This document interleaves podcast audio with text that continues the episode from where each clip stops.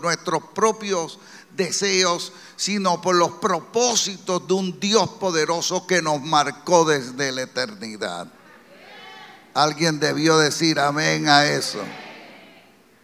Por eso es que dice la palabra, separados de mí, nada podéis hacer. Así que necesitas, para tener éxito en lo que emprendas como líder, ser guiado por la mano de Dios.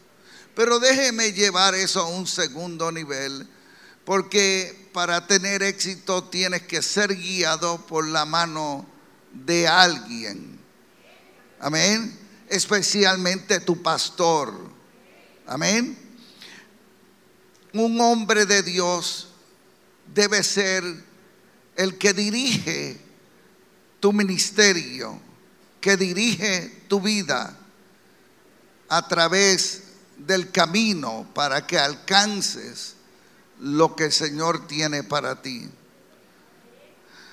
Los hijos de los hombres, dice la palabra, de la luz, los hijos de los hombres son más sagaces que los hijos de la luz. ¿Por qué? Porque se someten a mentores y se someten a gente. Y nosotros resistimos la autoridad y no nos sometemos. Pero gracias a Dios que aquí no hay ninguno de esos.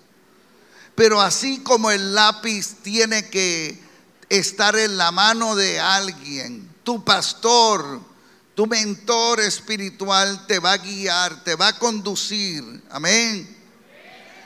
Un hombre visionario que te pueda llevar a donde jamás pensaste.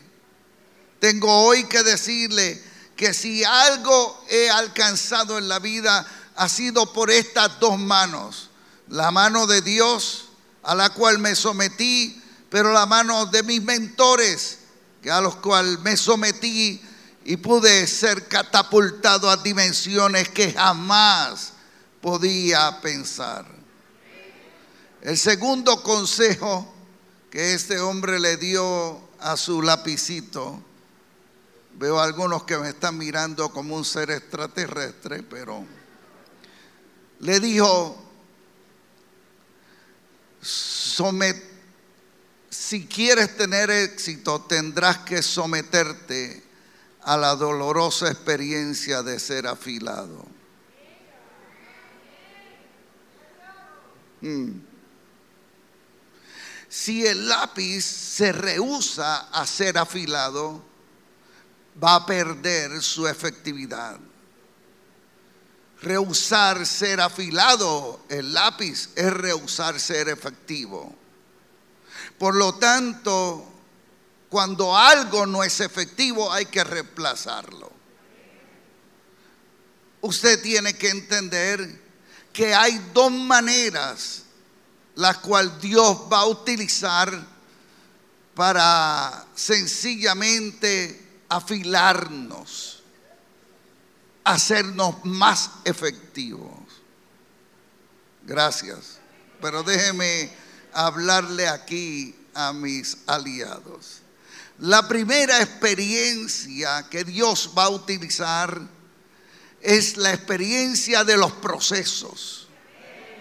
Los procesos de la vida para nosotros no son casuales ni accidentales, sino son permitidos por Dios para afilarnos en el camino. Por los traumas que has vivido y que has pasado, esos procesos hoy te hicieron más sólido en la vida. Esos procesos te prepararon experiencias dolorosas que parecía que no podías sobrevivir. Fueron las que sirvieron hoy para prepararte al lugar donde Dios te quiere llevar. Hoy eres más efectivo en lo que haces porque pasaste por el proceso pasaste por el desierto y llegaste al otro lado revestido de la gracia y el gozo del Señor. Por eso es que Santiago decía, tened por sumo gozo cuando os halléis en diversas pruebas, sabiendo, no dice sintiendo, dice sabiendo sabiendo, tienes que saber qué es lo que está produciendo el proceso. El proceso a otros los destruye, pero a ti lo que hace es que te hace más efectivo. Dele un aplauso al Señor.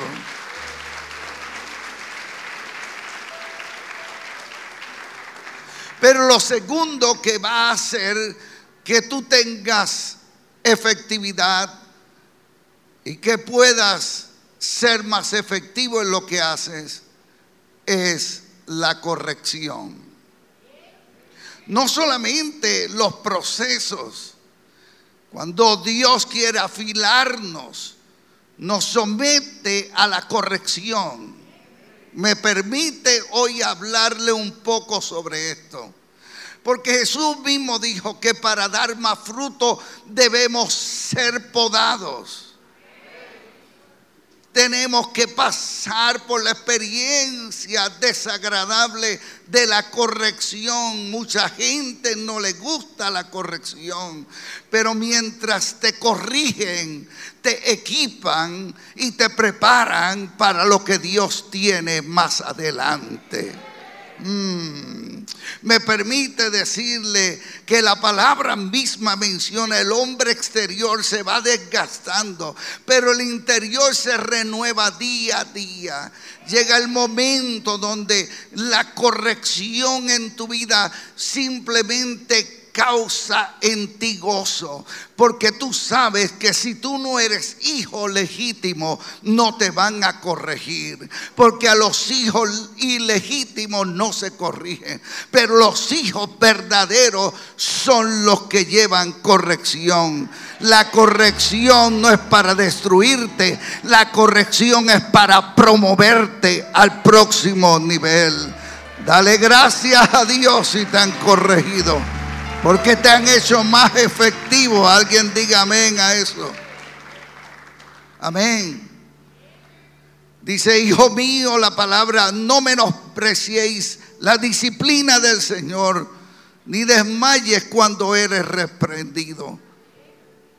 Debemos entender de que Dios nos está procesando de que Dios nos está llevando al próximo nivel y ustedes hoy que se gradúan en el liderazgo, se convierten en líderes, sométanse a los procesos de Dios, pero sométanse a la disciplina de la casa.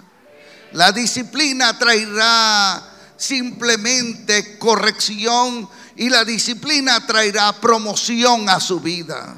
Usted se dará cuenta que la disciplina lo va a catapultar a dimensiones que jamás pensaba. El problema es cuando usted es orgulloso y usted no y usted resiente la disciplina, pero cuando usted es humilde y usted sabe que Dios lo está conduciendo, usted da gracias al Señor por aquellos que lo corrigen en un momento determinado.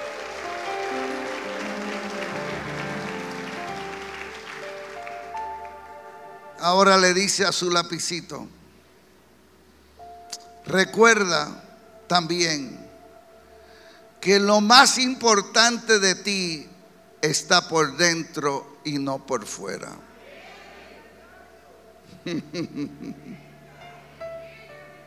Me permite decirle que el lápiz se ve muy bonito por fuera y los pintan de diferentes colores, diferentes matices, pero lo más importante del lápiz no está por fuera, está por dentro. Es el carbón que tiene por dentro. Es lo que marca la diferencia. Amén. Y usted hoy tiene que entender que no podemos vivir de apariencias. Que para ser efectivos y para ser exitosos no podemos poner todo el énfasis a lo que está por fuera. Amén.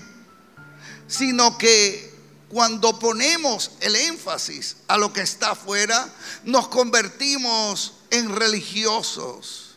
Nos convertimos en gente que solamente viven de apariencia. Pero hoy el Señor te dice, yo no miro lo exterior, yo miro lo que está en el corazón. Amén. ¿Cuántos dicen amén a eso?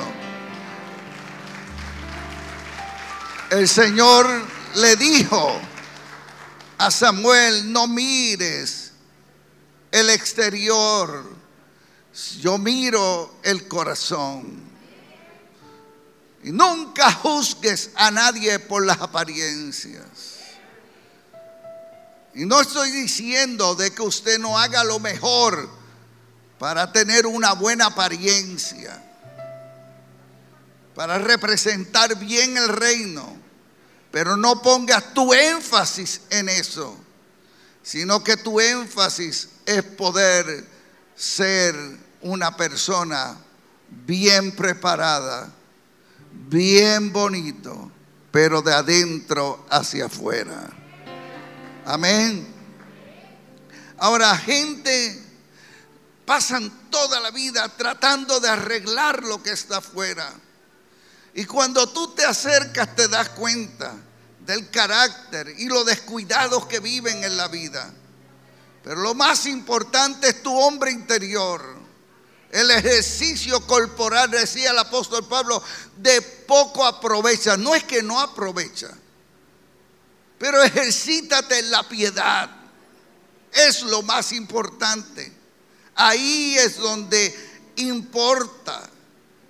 Después de todo, después que pase el tiempo, te darás, te darás cuenta de que Caleb a los 85 años no vivía de las apariencias, sino que era un hombre efectivo, porque era un hombre preparado de adentro hacia afuera. Amén. ¿Cuántos dicen amén a eso? Número cuatro, el fabricante le dijo a su lápiz, tengo un consejo que darte. Cuando cometas errores, recuerda, ya estás equipado de fábrica para borrarlo. Casi todos los lápices, déjeme venir aquí, pero casi todos los lápices vienen con borrador. Déjeme venir aquí. Y el borrador está aquí arriba. Amén. Por lo tanto, eso está diciendo el que lo fabricó. Puede ser que se cometa un error. Cabe la posibilidad bastante que se cometa un error. Pero hay una provisión para el error.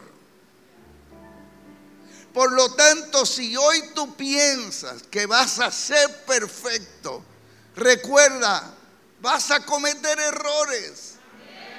Como líder tienes que aceptar que vas a cometer errores, pero tienes que saber que ya estás equipado de fábrica para borrarlos y para enmendarlos y seguir adelante.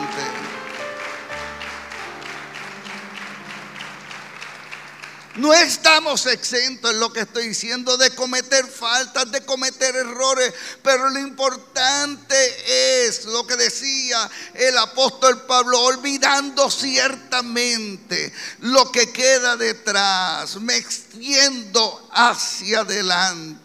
Aleluya. La preciosa sangre de Cristo tiene el poder para borrar tus faltas. Aleluya. Ninguna condenación hay para los que están en Cristo Jesús. Si alguno hubiere pecado, abogado tenemos para con el Padre Jesucristo el justo. En otras palabras, querido hermano, nosotros no podemos quedarnos tirado en el suelo. Porque dice la palabra, 70 veces cae, 70 veces te van a levantar. Aleluya. Nosotros no vivimos en la condenación, si vivimos en la gracia de un Dios que nos enseña a levantarnos y a seguir adelante. Aleluya.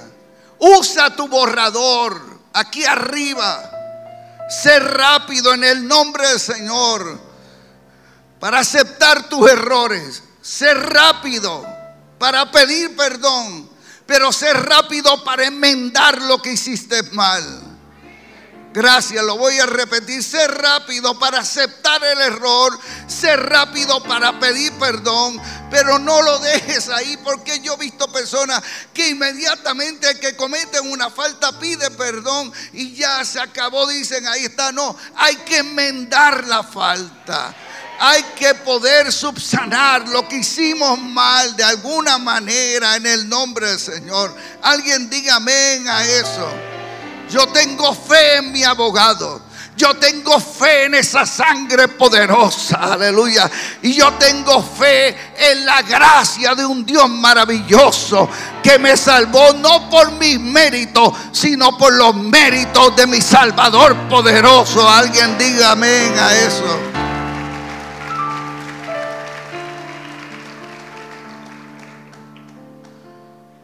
Viniste equipado de fábrica Dile a alguien, vine equipado de fábrica para borrar mis errores. Y le doy la última y me salgo de frente a ustedes. Le dijo el fabricante a su lapicito, recuerda, para ser exitoso, donde quiera que vayas, deja una marca positiva.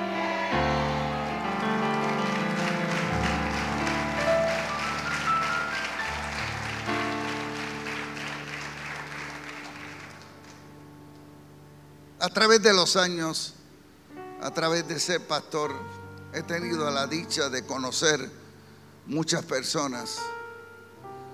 Y he conocido personas que donde quiera que han estado han dejado una marca, una huella en mi corazón, una marca positiva. Pero también tengo hoy que aceptar de que he conocido a otros que donde quiera que han estado han dejado una marca negativa. Mm. Gente difícil.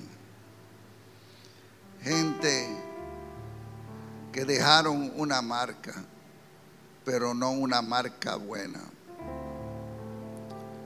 Cuando uno deja marcas positivas y cuando uno se dedica a dejar marcas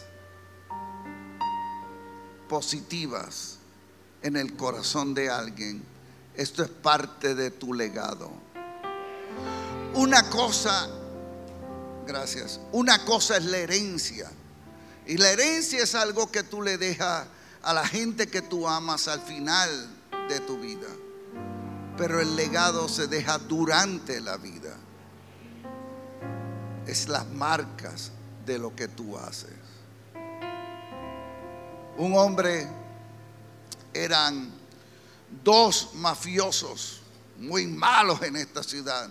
Una ciudad muy pequeña, todos los conocían. Y uno de los hermanos que era mafioso, eran dos, murió.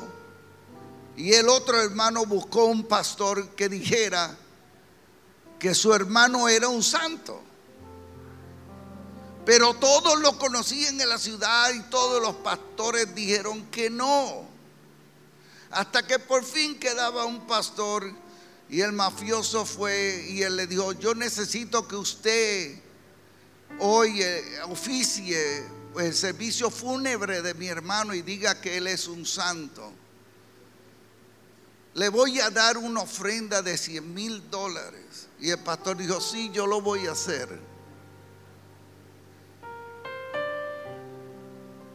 Le dieron la parte al pastor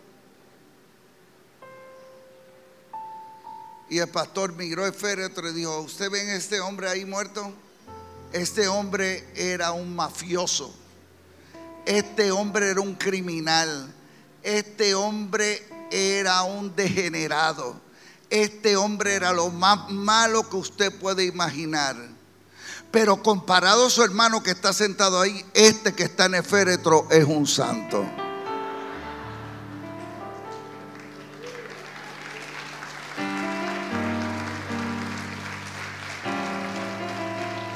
La pregunta hoy para ti es esta.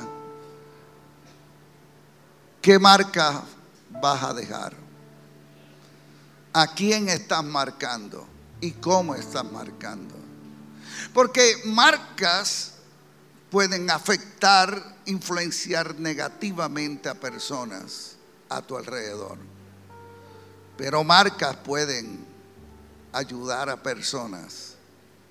Y a veces el poder de influenciar a otros es el poder invisible, secreto. No nos damos cuenta, pero estamos marcando invisiblemente a personas.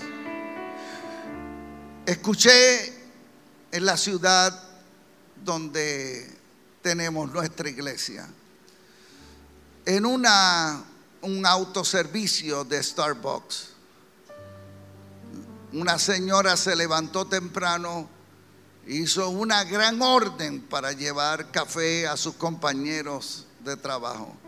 El hombre que venía detrás venía desesperado y dice que empezó a tocarle a ella la bocina y toca la bocina y a dar golpes. Estaba enojado y, y ella se fue. Y cuando se fue, él llegó enojado a recoger su orden y cuando sacó su billetera para pagar le dijo, la señora que estaba al frente le pagó ya su cuenta. El hombre se sintió, esto salió en el periódico, el hombre se sintió tan avergonzado que le pagó al auto que venía detrás su cuenta. Y me puede creer, dice el periódico, que eso duró hasta las 4 de la tarde. que desde las 8 de la mañana que comenzó duró hasta las 4 de la tarde, todo el que llegaba a la ventana ya le habían pagado su cuenta y el que venía detrás a ese le pagaba. Y quizás tú marques a alguien al principio de la cola. Y nunca sabrás el efecto que tuvo hasta las 3 de la tarde. Pero tendrá un efecto maravilloso porque vas a influenciar personas a hacer lo correcto, a hacer el bien y hacer lo mejor para el propósito de Dios. Que Dios te bendiga, que Dios te guarde éxito en todo lo que emprendas.